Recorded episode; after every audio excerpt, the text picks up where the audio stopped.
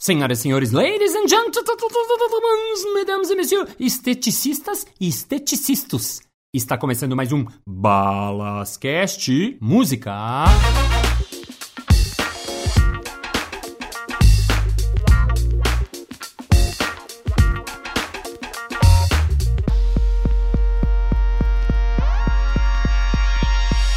Olá, olá, olá! Seja bem-vindo mais uma vez ao Balascast. É um pleasure ter a sua presença aqui. Esteja você onde estiver, na sua casa, no seu apartamento, no seu ninho de mafagafos com seis mafagafinhos, desmafagafatizando a vida, seja lá o que for isso. Está começando mais um episódio of the Story of My Life. Um palhaço no hospital, parte 2.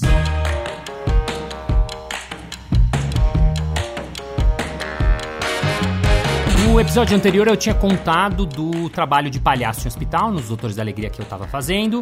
Eu fiz esse trabalho durante quatro anos. E lá eu trabalhei com vários parceiros, né? A gente trabalhava em dupla, eu trabalhei principalmente com a doutora Emily, doutor Zabobrim, doutora Zuzu, doutor Cesar Parker e doutora Manella. A chegada dos palhaços no hospital era sempre um evento e não necessariamente a gente era bem recebido. Por quê? Porque em alguns hospitais os médicos, por exemplo, no começo olhavam pra gente torto, assim, do tipo, pô, o que, que tá fazendo esse cara aqui?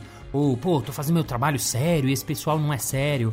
E aos poucos a gente ia conquistando a confiança deles. A nossa missão lá no hospital era trabalhar primeiramente com os profissionais de lá, isso é, as enfermeiras, os médicos, fisioterapeutas e também com seguranças, as moças da limpeza. Por quê?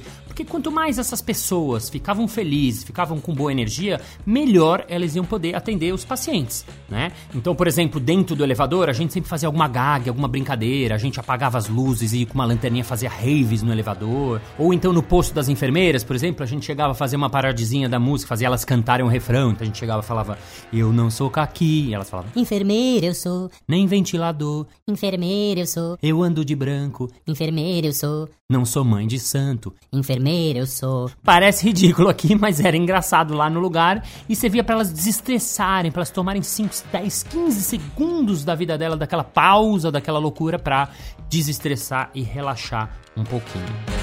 Um dia, eu estava no hospital com o doutor Manjericão e a gente estava fazendo nosso trabalho, passamos num quarto, passamos no segundo quarto, passamos no terceiro quarto e de repente a gente ouviu barulho de sirenes, agitos, uma movimentação e a gente foi achando que tinha alguma coisa estranha ali no hospital, mas continuamos nosso trabalho. Até que num momento, um dos seguranças fala pra gente assim: olha, fiquem tranquilos, mas o hospital foi assaltado. Era dia de pagamento, alguns ladrões tinham assaltado o hospital e, pior que isso, a polícia veio, cercou o hospital e ele falou pra gente: olha, tem bandidos escondidos aqui, talvez. Então a polícia tá entrando, mas pode ficar tranquilo, pode ficar tranquilo.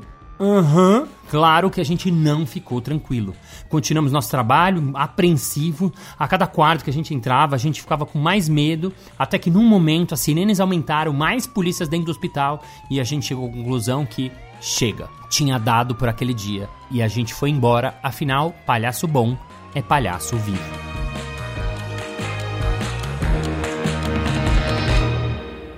Eu trabalhei em alguns hospitais, dentre eles o Hospital Emílio Ribas, e minha parceira era a Manella, a Paola Musatti. E numa semana a gente resolveu fazer uma coisa diferente.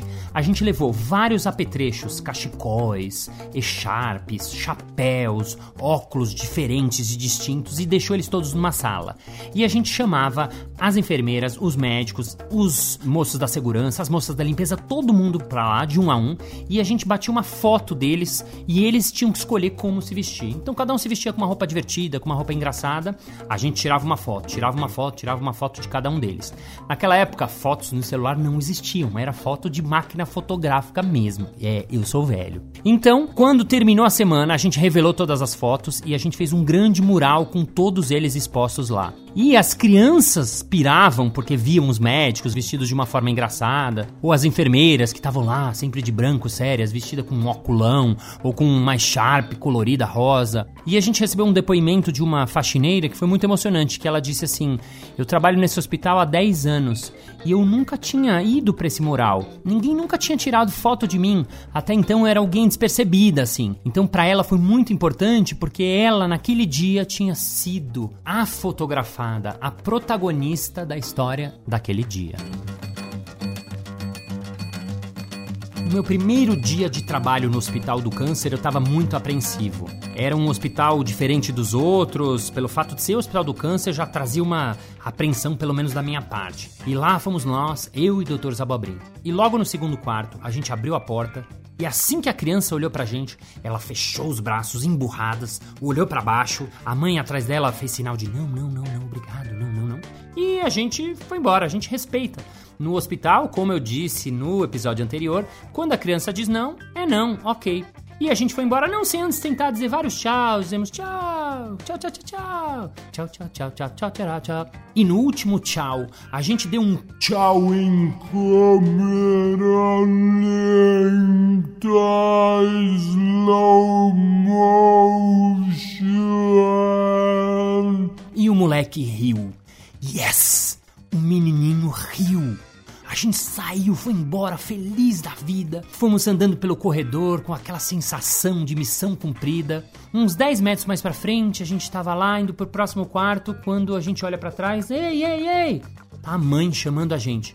Ela vem correndo na nossa direção, uma cara meio estranha. A gente, ai meu Deus, será que a gente fez alguma bobagem? Será que a gente falou alguma besteira? E quando ela chega perto da gente, ela conta, emocionada, que o filho dela estava lá há três dias, não falava com ninguém, tratava mal os pais, tratava mal as enfermeiras e depois de três dias ela tinha visto o filho dela rir. Então ela abraçava a gente, emocionava, ela começou a chorar, e abraçava a gente, chorava, e abraçava, e chorava. A gente pegou um copinho de plástico tinha ali do lado, recolhemos as lágrimas dela, brindamos com um copo de lágrimas e continuamos o nosso trabalho. Vale dizer que o trabalho do palhaço em hospital é um trabalho como outro qualquer. A gente não é super-herói, a gente não é iluminado, nem nada. Apenas a gente estudou para fazer esse trabalho. Nada mais do que isso. Eu não saberia fazer uma mesa como um marceneiro, não saberia desentupir um cano como um encanador.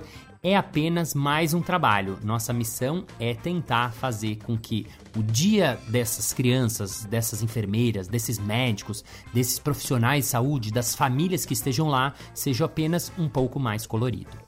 Fim do episódio. Muito bem, muito bem, muito bem. Chegamos ao final de mais um episódio. Ah, mas segunda-feira que vem tem mais. Ei! Muito obrigado por estarem aqui, muito obrigado por ouvirem meu podcast, muito obrigado por existirem. Sem vocês, esse planeta estaria desabitado. Apenas a natureza florescendo linda e maravilhosa, o planeta bombando. Mas enfim, vamos ao nosso momento merchan.